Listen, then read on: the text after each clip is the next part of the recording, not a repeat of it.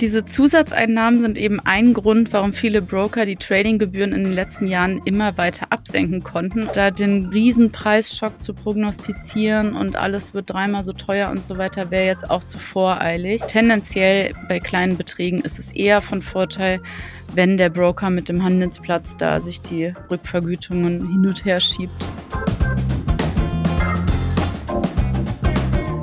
Herzlich willkommen zu einer neuen Folge Finanzfluss exklusiv. Wenn ich eine Aktie über einen Broker kaufen möchte, dann leitet der meinen Kaufauftrag an bestimmte Handelsplätze weiter. Und dafür bekommt er dann von diesem Handelsplatz Geld. Diese Geschäftspraktik nennt sich Payment for Order Flow. Viele Broker, allen voran Neo-Broker wie Trade Republic oder Scalable Capital, verdienen einen Großteil ihres Umsatzes mit diesen Rückzahlungen. Die werden auch Kickbacks genannt. Sie sind also eine wichtige Einnahmequelle der Broker, auch um ihre Dienste kostengünstig für Anlegerinnen und Anleger anzubieten. Doch genau das, dieser Payment for Order Flow, soll ab 2026 verboten sein. Darauf haben sich das EU-Parlament und die EU-Mitgliedstaaten kürzlich geeinigt. Das Hauptargument dabei mehr Verbraucherschutz.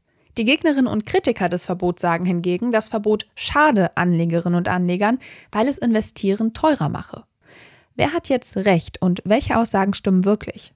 Darüber spreche ich jetzt mit Mona. Sie hat das Thema für unseren Finanzfluss-Newsletter recherchiert. Da schauen wir jede Woche auf die wichtigsten Finanzupdates und aktuellsten Themen. Falls ihr ihn also noch nicht abonniert habt, dann macht das mal fix. Den Link findet ihr wie immer in den Show Notes.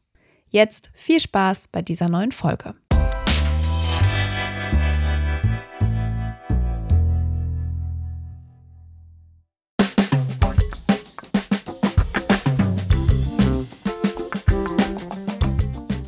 Hi Mona, schön, dass du wieder am Start bist. Hi Jule, danke für die Einladung.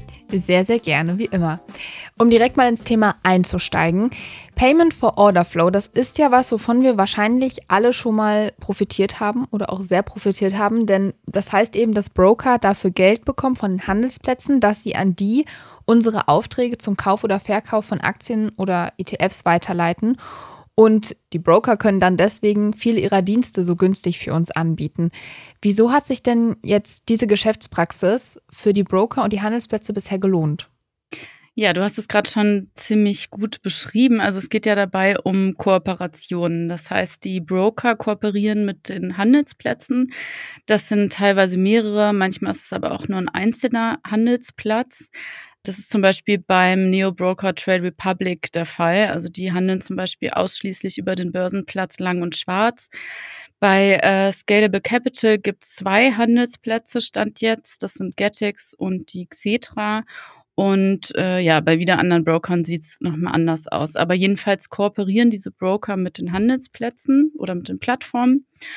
Und äh, bei denen spricht man auch von sogenannten Market Makern. Das heißt, äh, was da im Hintergrund passiert ist, dass diese Market Maker von den Handelsplätzen, die äh, sammeln sozusagen die eingegangenen Orders ein und stellen daraus den Kurs beziehungsweise den Preis einer Aktie oder eines Fondsanteils, also zu dem dann wir als Anlegerinnen und Anleger eine Aktie kaufen können. Genauer gesagt, äh, um ein bisschen ins Detail zu gehen, sind das zwei Kurse. Also es gibt einmal den sogenannten Briefkurs, der wird auch Kaufkurs genannt, und den Geldkurs. Das ist der Verkaufskurs. Und je nachdem, ob ich jetzt eine Aktie verkaufen möchte oder kaufen möchte, bekomme ich entweder den Kaufkurs oder den Geldkurs angezeigt.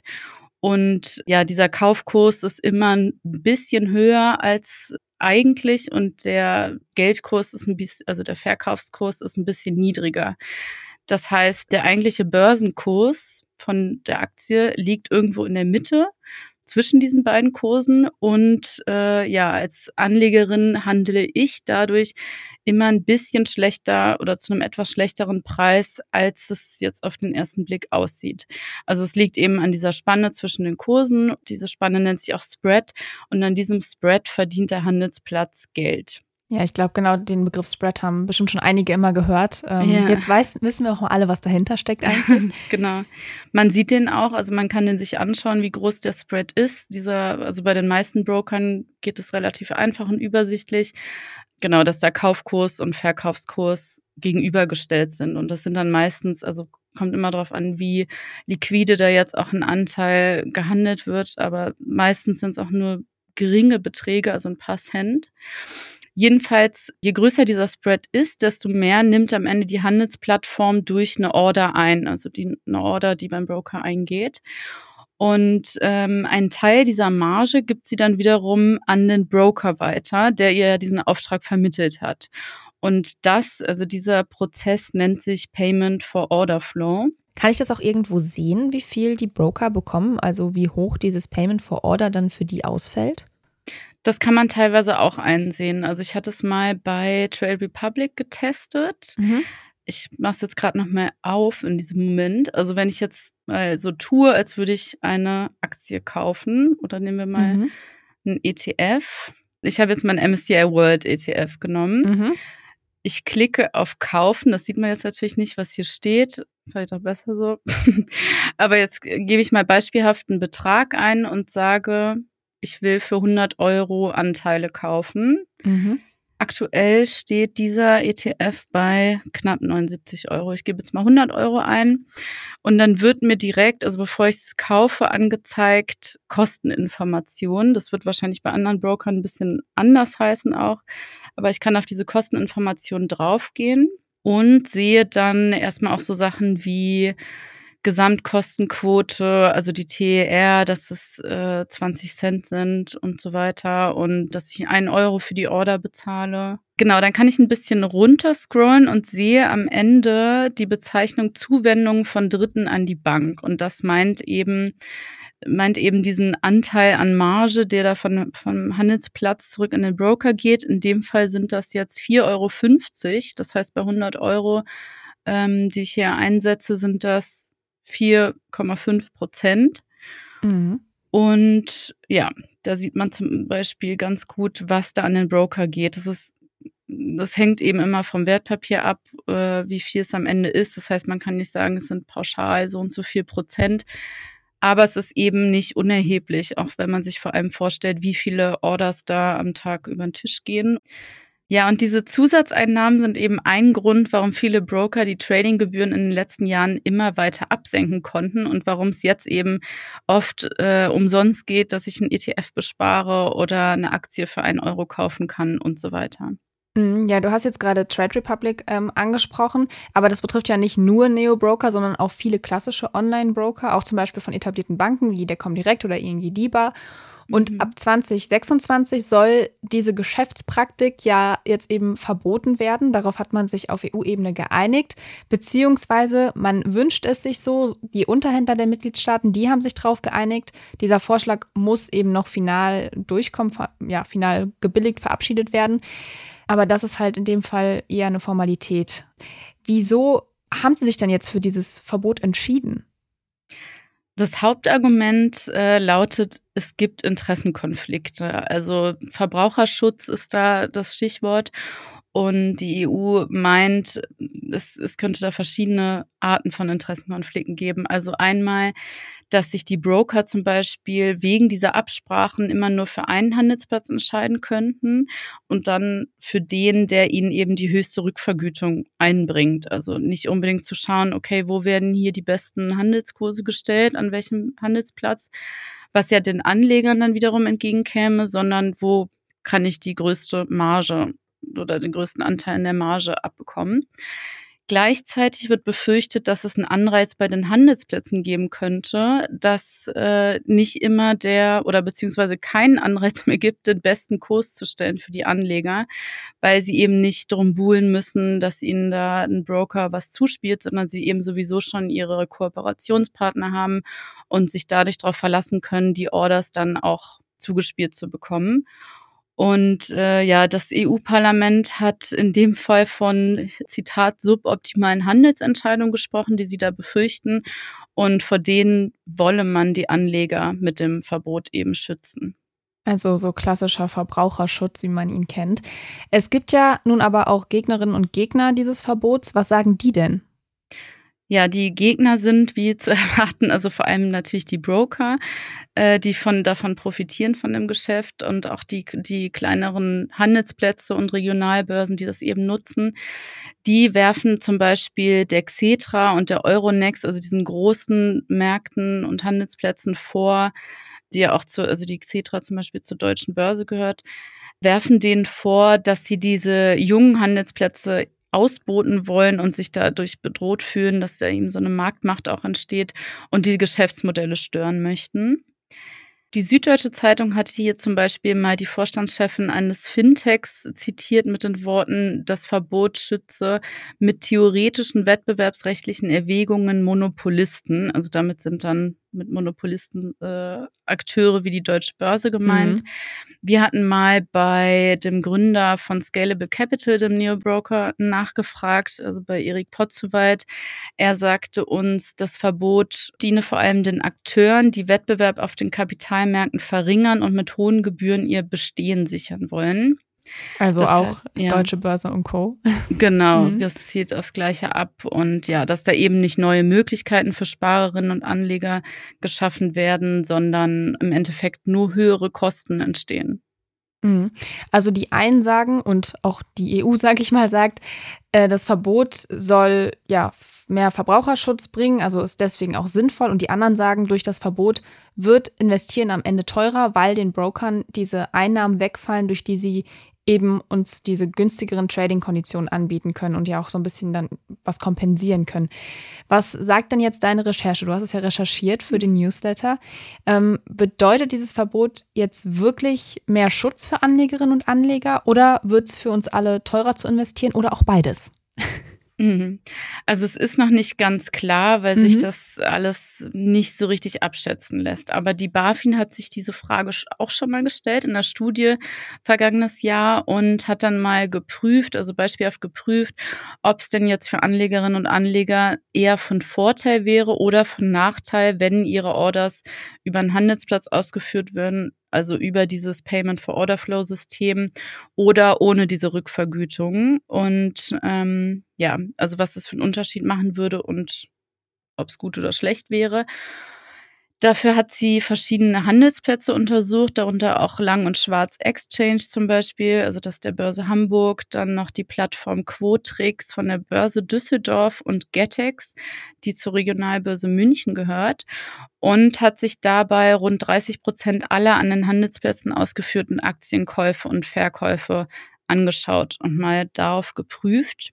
Und das Ergebnis fällt ein bisschen differenziert aus. Also bei kleinen Beträgen, das sind in dem Fall oder so hat es die BaFin definiert, bei Transaktionsvolumina bis 2000 Euro in DAX-Aktien allerdings und bis 500 Euro in Nicht-DAX-Aktien erzielen Privatkunden an Payment-for-Order-Flow-Märkten bessere Gesamtergebnisse als an den gegenübergestellten Referenzmärkten.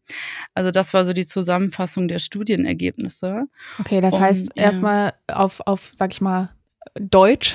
Mhm. ähm, für kleine Beträge ist es ein Vorteil, dieses Payment for Order Flow. Und für alle, die einiges mehr anlegen, für die ist es dann, also sag ich mal, in eins anlegen. Transaktionsvolumina ist ja immer eine Transaktion mit gemeint. Mhm. Für die ist es eher schädlicher. Könnte man so sagen, ja. Mhm. Also es kommt dann eben vor allem darauf an, wie hoch die Mindestkosten bei der entsprechenden, bei diesem entsprechenden Referenzmarkt sind. Und wenn die dann so hoch ausfallen, dass es sich bei kleinen Beträgen dann weniger lohnt, dann ähm, stimmt das schon. Also mhm. tendenziell bei kleinen Beträgen ist es eher von Vorteil, wenn der Broker mit dem Handelsplatz da sich die Rückvergütungen hin und her schiebt, sozusagen. Mhm. Zu welchem Ergebnis ist denn dann jetzt die BaFin gekommen mit dieser Untersuchung? Also sind die jetzt äh, für oder eher dagegen, dass dieses Payment for Order Flow verboten wird? Nichts von beidem so richtig. Also sie hatten damals nach der Studie gesagt, sie sind gegen ein pauschales Verbot, aber gleichzeitig könnten sie auch verstehen, dass dieser, ähm, ja, dass es Sorgen vor einem Interessenkonflikt gibt. Also diese Sorgen sehen sie auch. Aber ja, ein Verbot mhm. haben sie trotzdem nicht für sinnvoll gehalten. Okay, neutrale Schiedsrichter wohl in der, an der Stelle. Ähm, das heißt also, wie gesagt, das Verbot ist vielleicht gut für große Transaktionsvolumen, aber eher nicht für kleinere Beträge. Wird investieren denn dann jetzt wirklich teurer, wie viele gerade befürchten? Ja, auch das konnten die Anbieter, bei denen wir nachgefragt hatten, nicht so richtig also bei denen wir gefragt hatten, noch nicht so richtig beantworten, weil es eben erstens auch in der Zukunft liegt. Also das Ganze ist ja für ab 2026 geplant. Mhm. Ich würde jetzt nach der Recherche sagen, da den Riesenpreisschock zu prognostizieren und alles wird dreimal so teuer und so weiter, wäre jetzt auch zu voreilig, weil man ja eben auch sehen muss, ähm, es gibt unterschiedliche Geschäftsmodelle, es gibt immer noch alternative Möglichkeiten, Umsatz zu machen und Gewinne reinzuholen. Und das hatten auch die Anbieter, also die Broker, bei denen wir nachgefragt hatten, zum Teil bestätigt. Also von Scalable Capital hieß es beispielsweise, es gibt verschiedene Möglichkeiten, die fehlenden Einnahmen aufzufangen. Und äh, man wolle also weiterhin so Zitat, das günstigste und beste Angebot für Sparer und Anleger bereitstellen, also die Gebühren auch nur so hoch ansetzen, dass sich weiterhin ein profitables und skalierbares Geschäft betreiben lässt.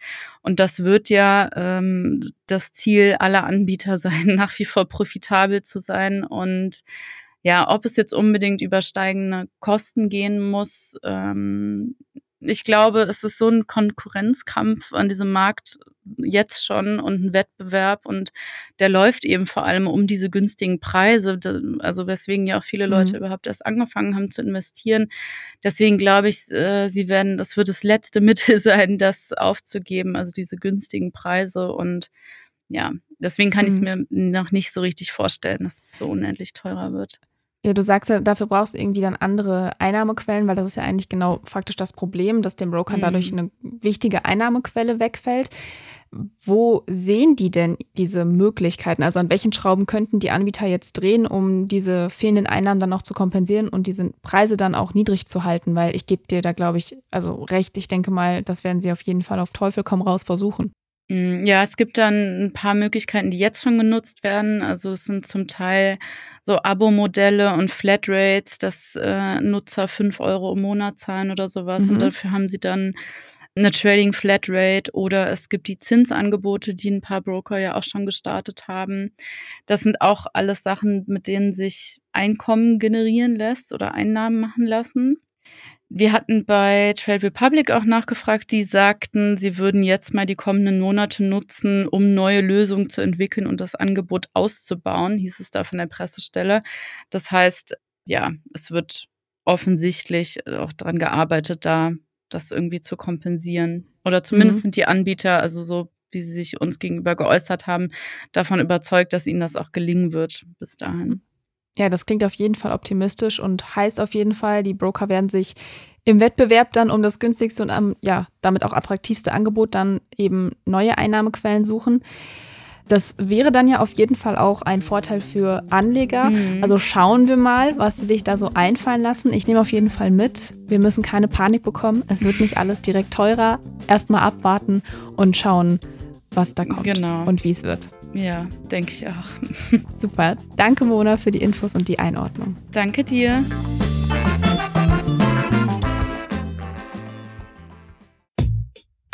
Das war's schon wieder mit dieser Podcast-Folge. Ich hoffe, sie war interessant für dich und du konntest vielleicht sogar etwas Neues mitnehmen.